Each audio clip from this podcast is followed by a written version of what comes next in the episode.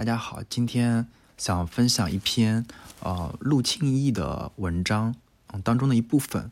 呃，那么我现在看的这本书叫《四个春天》，是呃我今年四月份的时候在书店偶然看到的。因为这个陆庆义他拍过一个嗯电影，也算是一个纪录片吧，叫《四个春天》，主要是讲述了他呃父母和家庭，然后呃在这个贵州省独山县的一些故事，是一个非常感人的呃一个纪录片电影。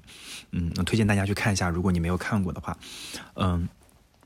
我在看到这本书的时候，因为它封面是采用了差不多的这种跟电影的宣传海报的一个风格，我本来以为这本书会是一个呃记录呃电影拍摄的一个呃算是一个传记，嗯，但是我买了之后看了之后，发现它其实就是一个跟电影关系不是特别大，呃，但是呢，它是呃陆庆义讲述了他从小，然后呃在这个呃到拍电影的。呃，以及这个电影上映之后，嗯，中间发生的种种吧，他有非常多写到在呃他小时候在贵州的一些生活，他呃记得的一些人，认识的一些人，经历过的一些事情。那我今天想跟大家分享的这一篇，就是在这本书的最后一篇文章，它叫《想做就去做》，主要是讲述了呃他过去四十多年生活当中，嗯，为什么突然去拍了电影，以及为什么嗯。突然，生活当中发生了比较大的一个转变，呃，其中的一个部分吧，呃，因为这一篇文章相对来说比较长，所以我只会分享一部分，就是他，呃，在人生当中，呃，有一天突然，呃，开在矿山开采的时候看到了一个非常美丽的，呃，水晶，啊，然后给他的这样一个触动，然后让他去改变自己的生活，呃，以下是，呃，今天要分享的文本。回顾起这四十多年的生活，年轻时在矿山的日子又浮现眼前。我去矿山是在一九九九年，那时候已离家在京十年了。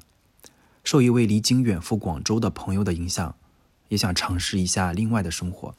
当时我厌倦了北京的喧闹拥挤，逆反性的想找一处与世隔绝的地方，于是就去了罗甸县罗捆乡的矿山采矿。成为一名城里来的矿工。矿上生活单调艰苦，矿洞在山的上端，洞前有一小块开出来的平地，比洞口要低，便于停车接矿。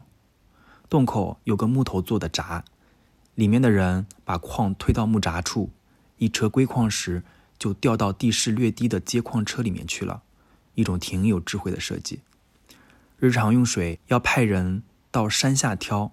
来回两个小时，每星期有人专程有专人去城里采购，只买肥肉、白菜、豆腐三样。豆腐属于奢侈品，肥肉拿来炼油，当时都觉得挺香，因为饿。矿工的饮食天天都是如此。那段时间注意到了以前没留意过的东西，一个是星星，太纯净了，然后是天空，星星越看越多。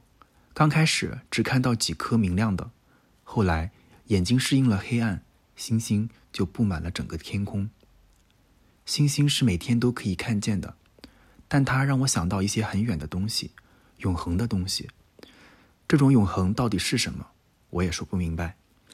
但意识到了人的渺小，人生的短暂。十月的一天，风雨过后，晚霞持续了很久，大概有五到十分钟。我坐在矿洞外的石头上，看着晚霞，漫天火烧云。我再没见过那么红的云，自己都要被那红光融化了。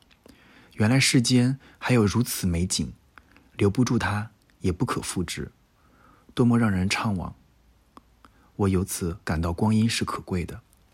这些东西对我谈不上具体的影响，但是日常经验被打破了，受到了刺激，促使我。去观察身外的东西。之前每天考虑的是吃什么样的饭，写什么样的日记。我从小喜欢写日记。此外是上谁家吃饭，晚上睡哪儿，都是基本的生存问题。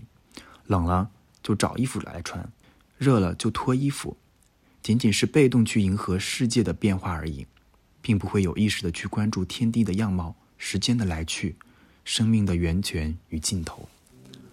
年后的一天，雷管炸了以后，大家在洞口等着灰落下去。那天我不知怎么，仿佛有某种力量牵引着，也不等其他人点上蜡烛，就一个人钻了进去。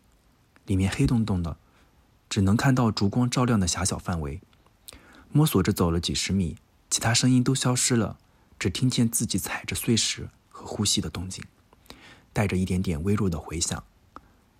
在寂静里，人的感官变得更加敏锐。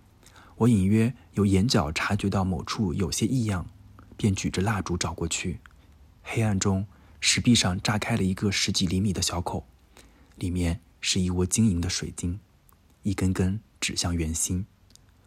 我捧着蜡烛伸进去摇晃，亮晶晶的光透过水晶闪烁着，从各个方向钻进了我的眼睛，熠熠生辉。一瞬间，我被一股感动的浪潮席卷了。这种世间的极品，埋藏在山体里，没有人知晓，而它们仍然朝着最纯净、最完美的方向生长。我忘掉了身边的一切，世界只剩下我和眼前这一捧水晶。我用眼光抚摸着它们，仿佛听到了体内血液沸腾的声音。我突然明白，如果没有自我进化的决心，一直渴望的个人自由，乃至在生活中艺术化的自我放逐，不过是无聊的自卑自怜，是逃避为人责任的借口。心中长鸣的喟叹，并非我个人独有，而是每一个人心中与生俱来的悲歌。若只是廉价的自我感动，在这茫茫人海中毫无意义。在这简陋的天地间，更没有任何价值。也许我从未考虑过别人的感受，父母的担忧。我开始对放肆的人生失去了兴趣。生而为人，总该有些具体的价值，哪怕只是让关心我的人放心。我出于迷茫来到这里，难道还要在迷茫中继续蹉跎光阴吗？自那一个月后，我便离开了矿山。出矿山后，我开始觉得人生应该主动点。不管做什么，有什么困难，需要自己主动去明白它，那么心境就很不一样，不会有被蹂躏的感觉。要蹂躏，也是自己蹂躏自己。今天的分享就是这些，我非常推荐大家去看一下这本书。呃，除了我刚刚分享的这些部分之外，里面还有非常多感人的，呃，比如说老帅。像吴叔这样的人物，他都记录了非常多的这种非常真挚感情，或者是有非常啊鲜明性格的一些人吧。我相信，嗯，大家身边也会有这样的人。但是，呃，这本书里面记录的还是非常令人感动的。嗯，同时，如果你看过这个呃《四个春天》啊这个电影的纪录片的话，呃，你可能会对其中的呃陆庆义的哥哥陆青松会有一些印象。那么，今天我们的配乐。啊，就是来自于陆庆一的哥哥陆青松的钢琴演奏。好，拜拜。